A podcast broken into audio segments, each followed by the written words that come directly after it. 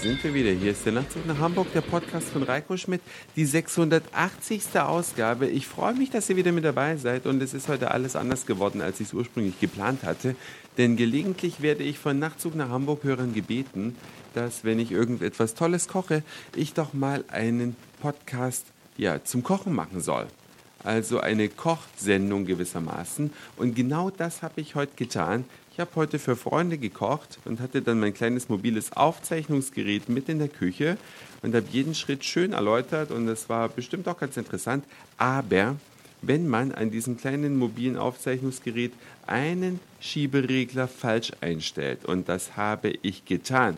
Nämlich Mic Gain muss man auf High stellen und nicht auf Low. Und so ist es äußerst beschwerlich, dem zuzuhören. Ich habe es mir gerade angehört und habe mich dann entschlossen, nee, so macht es dann bestimmt keinen Spaß, sich das anzuhören. Ich erzähle es alles nochmal. Also, war eine ganz einfache Sache. Freunde von mir waren heute zu Besuch, denn die Freundin des einen, die geht jetzt für ein halbes Jahr nach Moskau. Ist natürlich deswegen schon super spannend, weil jetzt werde ich auch innerhalb des nächsten halben Jahres vielleicht mal dazu kommen, ein Wochenende in Moskau zu verbringen. Auf jeden Fall haben wir heute großes Abschiedsessen gemacht. Ich habe gekocht und ich hatte ja nicht wirklich viel Zeit, denn ich habe relativ lange gearbeitet. 21 Uhr waren die Gäste da und in der kurzen Zeit zwischen 19 und 21 Uhr musste ich einkaufen und kochen. Und das ist natürlich kaum zu bewältigen, es sei denn, man greift auf ein paar Tricks zurück. Was gab es? Es gab heute eigentlich ein Drei-Gänge-Menü, wenn man es genau nimmt und ein bisschen übertrieben darstellen möchte. Es gab eine Möhrenschaumsuppe als Vorsuppe. Dann gab es eingelegte Matjesfilets, so Sahne-Heringsfilets mit Salzkartoffeln und anschließend rote Grütze. Wie bereitet man so etwas zu?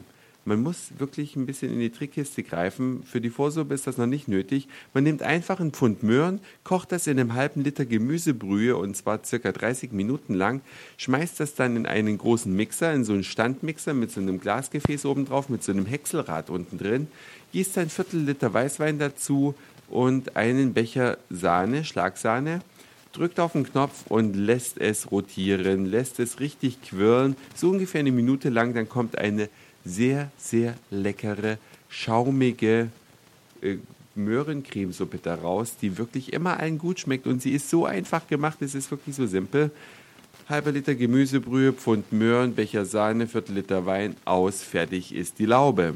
Und wenn man das dann noch ein bisschen nett serviert in so kleinen Einweggläschen, dann hat man noch so einen Aha-Effekt am Tisch und alle freuen sich und es schmeckt.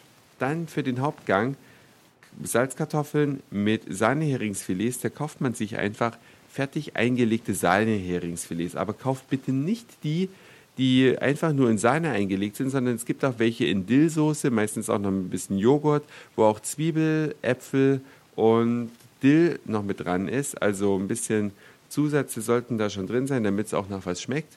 Und diese Dinge, die nimmt man dann auseinander. Das heißt, man öffnet die Packung, man nimmt mit der Gabel die Heringsfilets erstmal raus aus dieser Sahnetunke und spült die unter fließendem Wasser ab, sodass die Heringsfilets wieder aussehen wie Heringsfilets und nicht welche durch Milch gezogenen irgendwas Filets, sodass es wirklich als Fisch erkennbar ist. Das legt man dann einfach schön auf den Teller.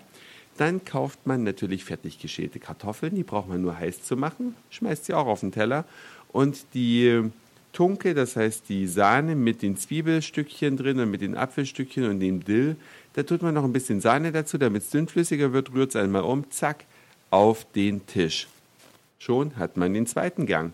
Und bei der Hamburger Roten Grütze, das ist ja eines der Nationalgerichte Hamburgs, berühmt geworden vor allen Dingen durch Loki Schmidt, der Ehefrau des ehemaligen Bundeskanzlers Helmut Schmidt, die auch für die Staatsgäste immer Hamburger Rote Grütze zubereitet hat man kauft sie einfach fertig von Dr. Oetker.